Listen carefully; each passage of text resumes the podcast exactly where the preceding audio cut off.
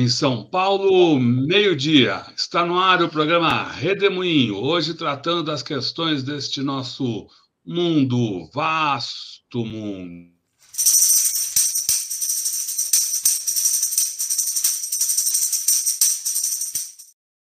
Olá, Maringoni, que bom tê-lo aqui nesse redemoinho de quarta-feira.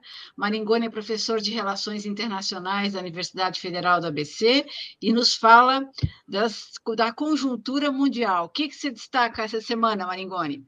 Tudo bem, Leonora? Tudo bem, Rodolfo? Tudo bem quem está nos assistindo? A gente sempre fala aqui do mundo e região, né? Eu sou do interior aqui de São Paulo e sempre que havia um anúncio no rádio, na TV, falava: estamos falando para Bauru e região. Então, estamos falando sobre o mundo e região nessa nossa pretensão aqui de tentar comentar ou entender essa confusão que nos rodeia. Eu quero, essa semana, falar sobre a investida da China na seara internacional de uma maneira muito mais ousada do que tem feito até aqui, embora a China tenha dado demonstrações de ousadias cada vez maiores nas últimas duas décadas. Mas nós vamos ter essa semana, a partir do domingo 26 até o dia 30, uma visita de quatro dias do presidente Lula a Beijing, com uma comitiva de 200 empresários, 32 parlamentares, três governadores, que promete ser a maior mais é, é importante viagem feita pelo presidente até agora. Eu quero deixar o comentário sobre a viagem para a semana que vem, quando a gente tiver os resultados iniciais do que foi esse périplo pelo país asiático. E, claro, quer dizer, a gente sempre projeta para a semana que vem, caso não aconteça o imponderável pelo caminho. Se não acontecer o imponderável, nós vamos comentar a visita do presidente Lula a Pequim e ao seu encontro com as autoridades do país. Nós, eu quero pegar hoje uma movimentação que dá uma demonstração daquilo que se chama sempre uma mudança de qualidade, a mudança de patamar da ação da China no mundo. A mudança de patamar é a seguinte: o presidente Xi Jinping está em Moscou hoje, no terceiro e último dia de sua viagem, para estreitar laços e sinalizar um apoio e uma aliança cada vez mais próxima entre o seu país e a Rússia. Isso numa situação de guerra em que Moscou ficou isolada, tem ficado isolada reiteradamente na Assembleia Geral da ONU, e em que a agressividade ocidental, a agressividade em especial de Washington, e reverberada pelos países da OTAN contra a Rússia, é crescente. Numa guerra que não parece haver um horizonte de pacificação ou de término agora. É possível que essa guerra não tenha fim não tenha fim, mas as hostilidades acabem parando em algum momento.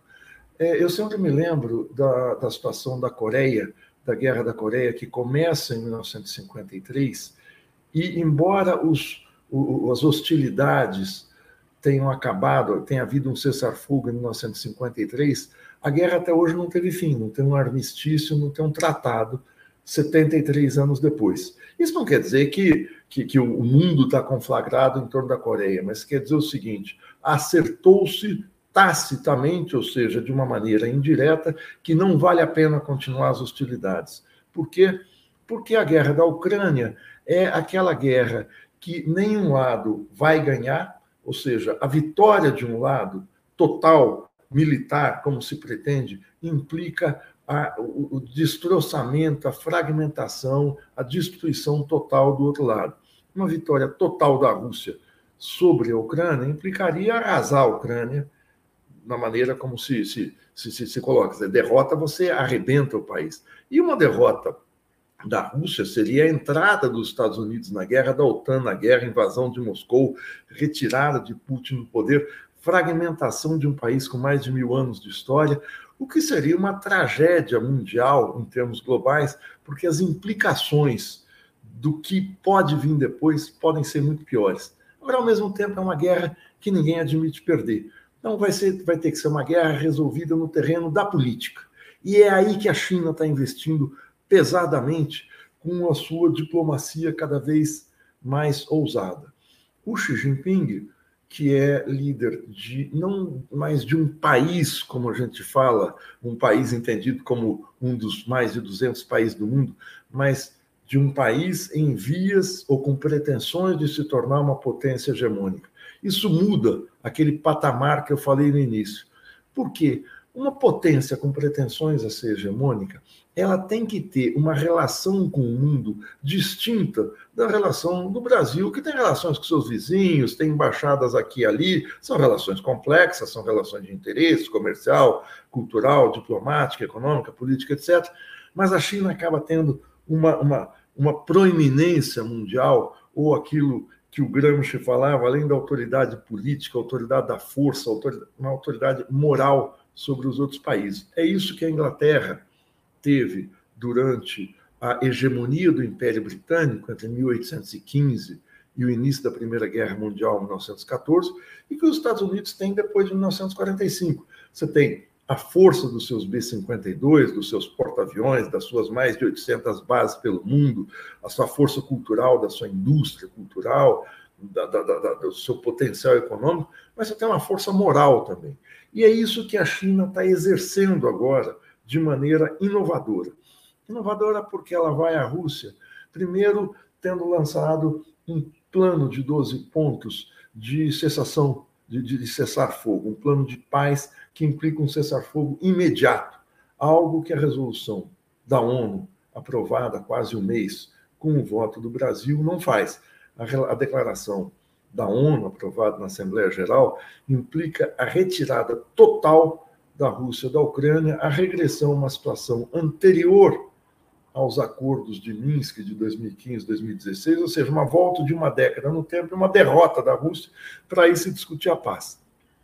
A China mais realista propõe um plano de 12 pontos, que é imediatamente atacado por Washington. Mas o Xi Jinping faz um gesto muito maior, que é dar continuidade a um acordo feito com a Rússia semanas antes da guerra, no início de fevereiro do ano passado, em que se estreita aquela amizade, aliança férrea, uma aliança estratégica com a China, da, da Rússia com a China, porque a Rússia tem a pretensão, quando ela tem a pretensão de se tornar uma potência hegemônica, ela não quer exercer esse lugar sozinho.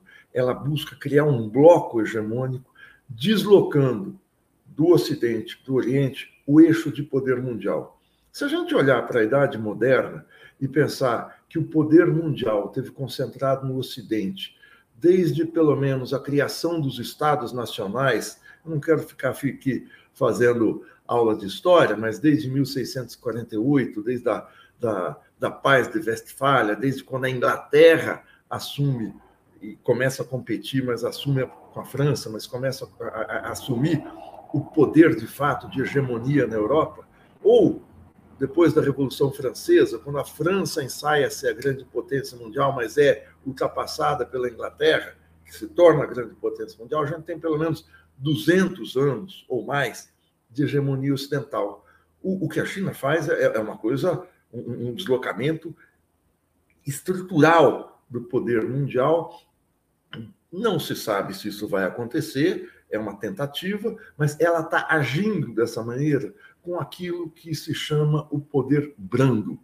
Poder brando é uma expressão cunhada nos Estados Unidos pelos ideólogos da política externa do governo Clinton, em especial um senhor chamado Joseph Nye, que é um intelectual de peso das políticas internacionais, que diz o seguinte: os países, as grandes potências, têm o seu hard power, o seu poder duro, o seu poder pesado, que é o poder das armas, e tem o seu poder soft, o soft power, que é o poder da política, da persuasão, da cultura, enfim, da, da tentativa de envolver os outros países na base de negociações. É o que a China está fazendo na Rússia atualmente a visita de três dias implica uma série de investimentos.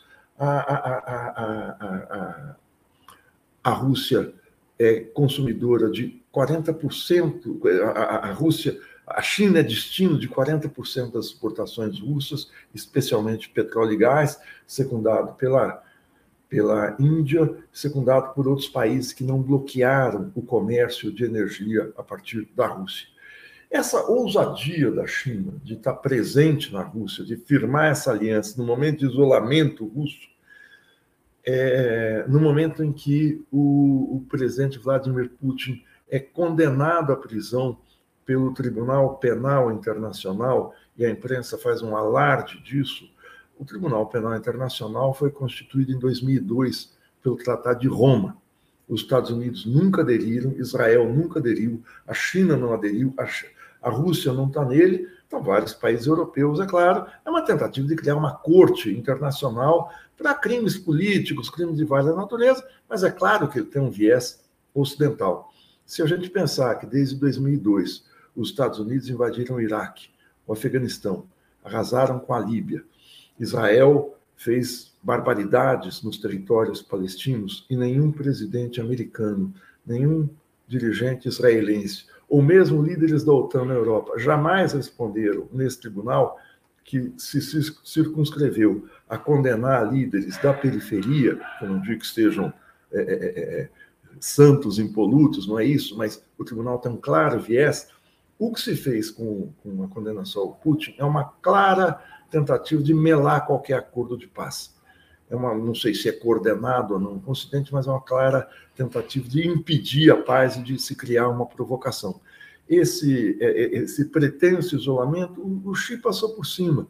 O Brasil teve um dos pontos mais assim, baixos da sua política externa recente, com esse chanceler Mauro Vieira, que é um burocrata, uma figura que nunca teve uma entrevista, um artigo, que tenha tido uma ideia que se possa reputar como brilhante sobre as questões internacionais, é um burocrata do Itamaraty que foi alçado a essa posição importantíssima, o que nos faz ver um diferencial entre o que era o Itamaraty de Celso Amorim, Samuel Pinheiro Guimarães e a atuação de Marco Aurélio Garcia na política externa brasileira, mas o chanceler Celso Amorim, numa entrevista ao site Metrópolis, divulgada ontem, diz que se o Putin enviar ao Brasil, ele vai ter complicações. Isso às vésperas da viagem do Lula a Pequim.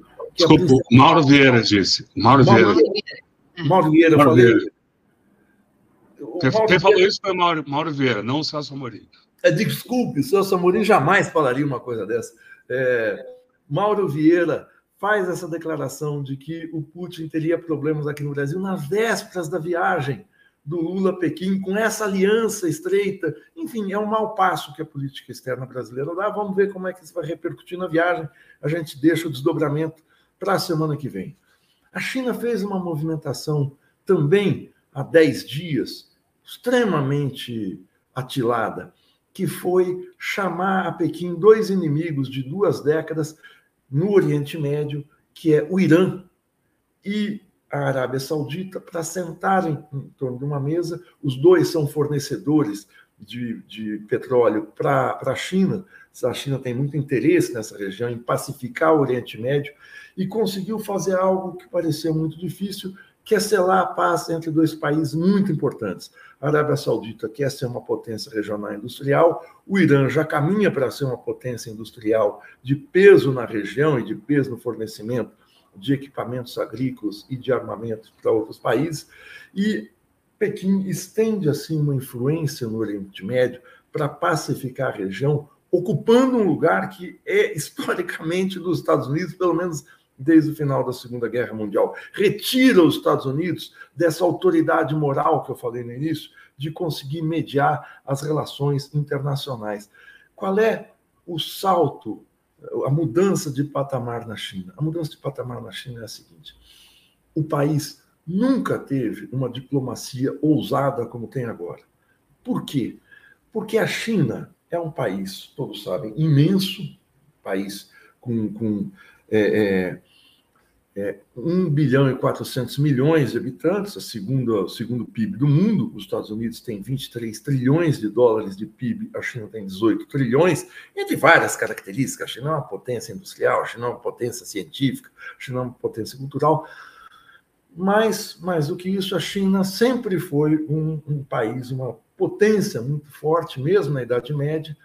Desenvolveu na Idade Média tecnologia para a construção de navios do tamanho dos galeões espanhóis, das grandes caravelas, mas e, e poderia ter tido uma, uma trajetória histórica de país imperialista que sai para conquistar o mundo, como Portugal, como Espanha, como os países europeus a partir do século XVI, mas a China tinha que cuidar do seu território e desinvestiu, deixou de investir o seu potencial em explorações fora do território para resolver problemas na fronteira norte com a Mongólia, resolver invasões japonesas, resolver a unidade do seu território.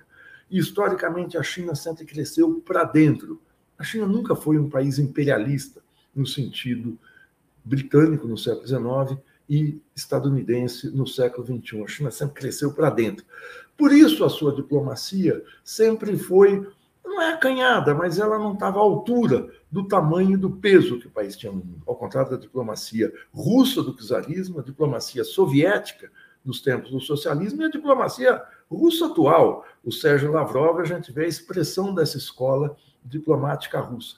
Quando a China sai ao mundo usando o seu poder brando para fazer esse tipo de negociações, a mudança de patamar é a seguinte: eu aspiro a ser uma potência hegemônica, não sou imperialista, mas quero interferir no jogo de peças no tabuleiro mundial, seja na ONU, seja em questões diretas de negociações, em questões de pendências entre países. Essa nova geopolítica que pode estar se desenhando no mundo não é para já. A China almeja ser a primeira potência mundial em 2050. O que, que depende disso? Depende de algo complexo, muito mais complexo do que você ter poder brando ou poder, ou poder hard power, poder duro, que é o seguinte: a Inglaterra dominou o mundo no século XIX, não só por causa dos seus navios, da sua marinha de guerra, do seu potencial financeiro, enfim, de ser a principal potência industrial, mas porque conseguiu impor a sua moeda como moeda de troca universal. A Libra era a referência mundial nas transações, nas trocas internacionais. Da mesma maneira que a moeda universal hoje é o dólar. É isso, essa centralidade de uma moeda que um único país emite é que lhe dá o poder financeiro econômico sobre o mundo, que vem junto com o poder militar, mas esse é decisivo. Esse é decisivo. A China está longe disso. Ela pode fazer transações regionais com a sua moeda, com moedas da região, com contratos interbancários fora do dólar.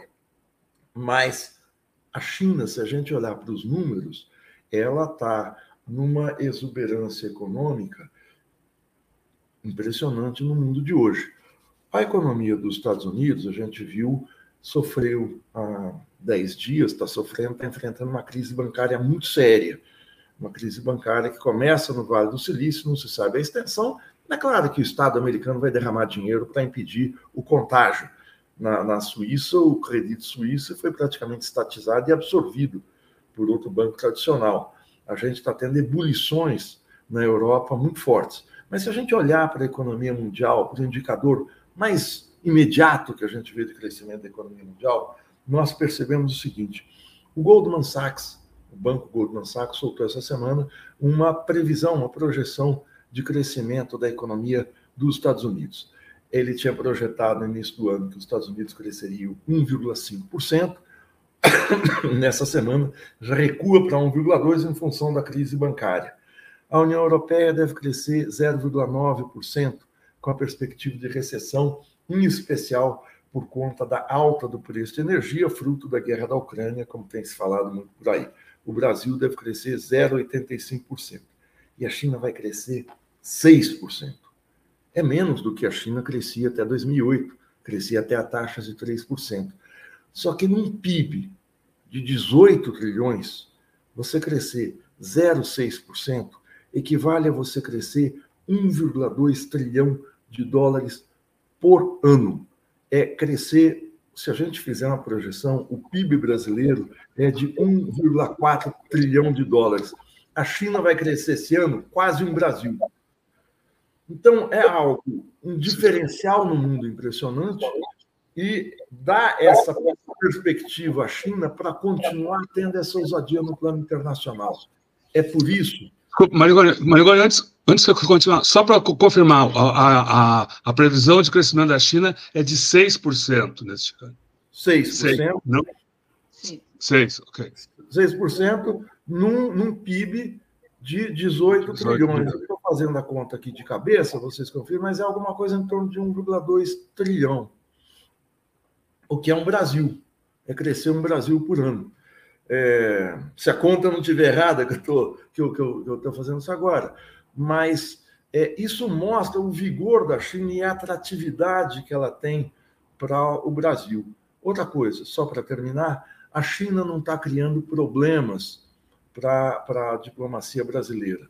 Semana passada, o Senado americano, vários senadores democratas, republicanos, fizeram uma audiência na Comissão de Relações Exteriores, chamaram o vice-secretário de Estado para o hemisfério ocidental e fizeram uma, uma, uma, devastadora análise sobre a influência chinesa no Brasil, o fato da China ser o principal parceiro comercial do Brasil, e aventaram até um senador republicano sanções econômicas ao Brasil, invocando a doutrina Monroe de 1823, 200 anos, América para os americanos. Esse tipo de constrangimento querer impedir navios estrangeiros iranianos de atacarem aqui, a China jamais fará. Então, a atratividade da China para o presidente Lula nessa viagem de quatro dias é algo que nós vamos assistir nessa semana e ver esse diferencial com os Estados Unidos e esse jogo de tensões mundiais, no qual a diplomacia brasileira precisa acertar o prumo para não causar ruído nessa situação extremamente delicada que o planeta vive. Obrigado.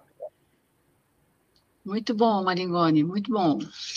Redemoinho, que é um programa que transmitimos de segunda a sexta-feira, sempre ao meio-dia, cada dia com um tema específico. O Maringoni fala aqui das questões internacionais. Amanhã a gente volta neste mesmo horário com a professora Ângela Carrato, da Universidade Federal de Minas Gerais, falando sobre as relações entre poder e mídia. Marigone, muito obrigado, muito boa tarde, obrigado a todos vocês que nos acompanharam e que seguem conosco pela internet afora. Tchau, pessoal. Tchau, Marigone. Tchau, tchau.